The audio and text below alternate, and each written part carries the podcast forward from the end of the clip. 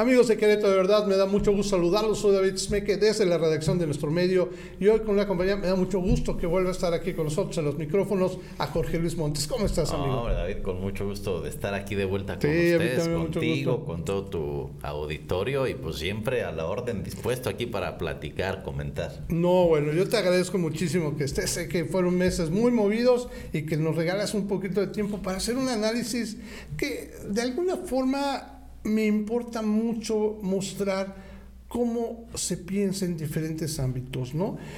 Fue el informe del presidente, el cuarto informe.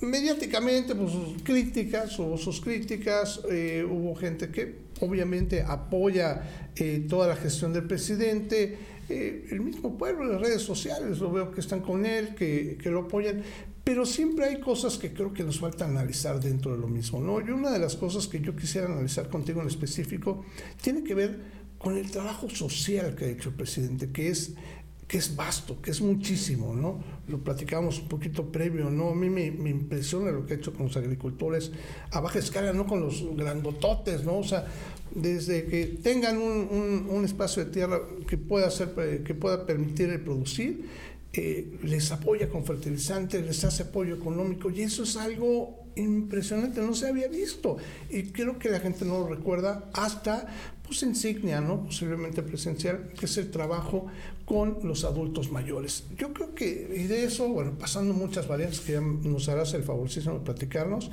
yo es lo que quiero platicar. Te lo pongo sobre la mesa, dinos cómo lo viste, cómo viste este informe y estos mensajes que hay del presidente. Sí, David, pues eh, un tema sumamente importante. Primero de julio, hace cuatro años, en el 2018, triunfa el inicio de la cuarta transformación. Un servidor también triunfa como diputado federal. Acompañamos al presidente de la República, le tomamos protesta y es una fecha emblemática, el primero. Así como la independencia, la revolución tienen sus fechas emblemáticas de sus inicios también es una fecha del inicio de la cuarta transformación que encabeza el presidente López Obrador. Sabemos que inicia su gobierno el primero de diciembre del 18, sin embargo, él le da todo un peso simbólico histórico al primero de julio. Va a ser una fecha que se va a quedar para la historia y por eso elige. Eso es importante mencionarlo en este pues, cuarto informe que se da, no exactamente a los cuatro años, pero sí es el cuarto año del triunfo, del, del, inicio de la cuarta transformación. Y bueno, el contexto que él mismo menciona en, el, en, en este informe es la pandemia y la guerra en Ucrania, que es una guerra que la mayoría de los mexicanos no hemos estado en Ucrania, pero como un conflicto en aquel país, con, en una guerra con Rusia, impacta en todo el mundo y México no es la excepción. Bueno, aún con todos estos eh, impactos, con todas estas situaciones adversas, el presidente resalta cómo la política eh, de primero los pobres, de primero la gente que más lo necesita, eh, da resultado. Eh, hay eh, 600 mil personas, por ejemplo, inscritas al IMSS más que antes de la pandemia. Eh, se dan apoyos sociales por unos 500 mil millones de pesos. No hay deuda en el país. se da pensión a adultos mayores, a niños con discapacidad, becas a 11 millones de estudiantes. Eso hace que también en términos macroeconómicos esté bien la situación, no se deba el peso, la inflación se ha contenido gracias a esta política, la política de no aumentar impuestos, de no subir el precio de los combustibles. Si se hubiera eh, seguido con la inercia del aumento de los combustibles, la inflación estaría sumamente disparada. Mencionó que al 14%. Es al, al, 14, decía, por ejemplo, ¿no? Nosotros estamos por debajo de la inflación que está teniendo Estados Unidos, que es una potencia económica. Y bueno, ¿cuál es la fórmula? Eh, en resumen, yo lo he dicho siempre, es como una pirámide. Primero atender a la gente más pobre, a quienes más lo necesitan, que estén en, la, en la, base de la pirámide poblacional, y el campo, que es un tema que tú mencionas, eh, no es la excepción. Se atiende a los pequeños productores y si efectivamente se quitan algunos programas que beneficiaban a la punta de la pirámide, que eran los grandes productores de, del campo, que les daban apoyos eh, millonarios para tecnificación de sistemas de riego, maquinaria pesada, tractores, etcétera ya se les ayudó por 40 años y ahora la política es, bueno, ahora espérense tantito, ustedes ya despuntaron, ya crecieron, ahora vamos a apoyar al sector de la base poblacional, a los ejidatarios, a los pequeños productores, a los que tienen 5, 20 hectáreas. Y ahí, esa es la política, de, que es algo que no deja de resaltar el presidente de la República en este cuarto, informe. Es correcto. Oye, y por ejemplo, me sorprende muchas veces cómo los medios de comunicación pues hasta como que distorsionan, ¿no? Ciertas, ciertas cosas, ciertas realidades. Mucha gente decía que, que hablaba el presidente como de un país que no existiera, ¿no? Y, y, lo escuché ¿eh? en un comentarista, no voy a decir el, pecador, ¿no? Digo nada más el pecado, pero me llamó mucho la atención eso porque había veces que yo decía, bueno, caray, o está diciendo eso, o en realidad no está viendo lo que está pasando, está en una lejanía porque si uno va realmente estas zonas rurales que están recibiendo los apoyos fertilizantes, bueno, realmente sí hablan de un cambio, hablan de otro país, realmente, sí lo hablan. Y sumándolo a eso, como bien lo dices, los apoyos a los adultos mayores, que decía hace un poquito, te decía que parece que ya nos acostumbramos, o parecía que es no, oye, es anormal en el sentido del apoyo que han recibido personas que no se les tomaba en cuenta antes, ¿no? Personas que se les daba una ínfima cantidad muchas veces de jubilación y la gente trataba de sobrevivir con eso. Este apoyo es inverosímil, yo tendría que decir, yo cuando era chico, pues a qué estábamos acostumbrados, no, pues hay que pagarle al abuelo, hay que estarle ayudando, hay que...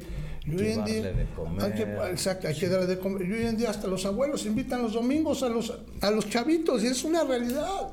Lo juro, lo he visto, ¿no? Los abuelos de lo que reciben le dan su domingazo a los nietos, ¿no? Creando un ambiente de bienestar totalmente distinto. Y es a lo que me refiero con los cambios sociales que ha generado el presidente.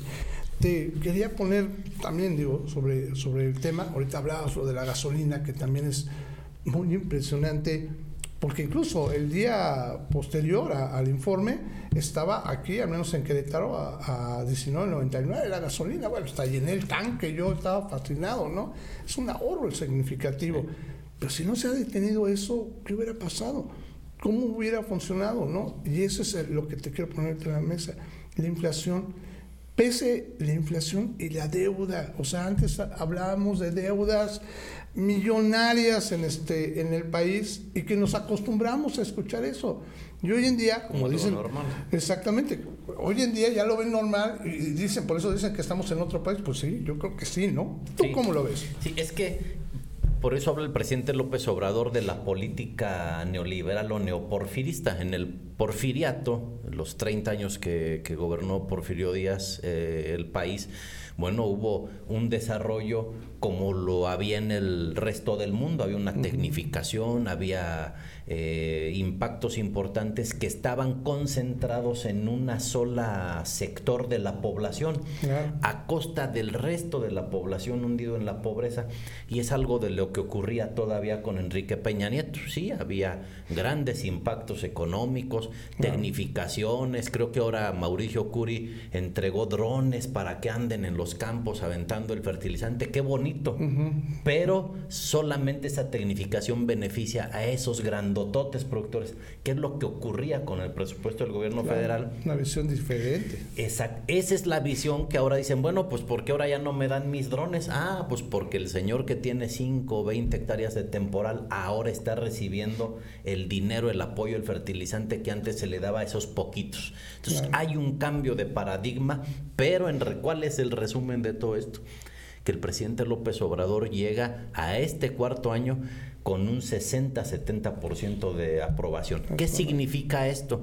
Que la política, la forma de trabajar del presidente, de estar todos los días esforzándose, de visitar todos los estados de la República, de todo lo que informa este pasado primero de julio es algo que la gente reconoce, que le aprecia y que el 60-70% de la población está de acuerdo.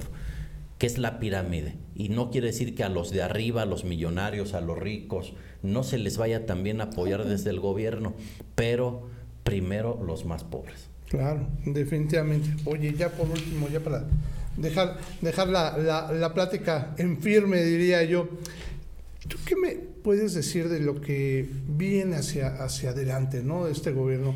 Claro está que vienen, este, pues ya muchos ya están pensando en elecciones, se está hablando este asunto, pero yo creo que el presidente no abandona la idea de seguir gobernando. O sea, yo lo veo en las mañanas, que además es un cambio también muy significativo. Eh, por eso el informe de gobierno ahora fue chiquito, porque pues prácticamente nos, informa todas las semanas, todos los días. Todos los días nos informa, por eso el informe fue chiquito.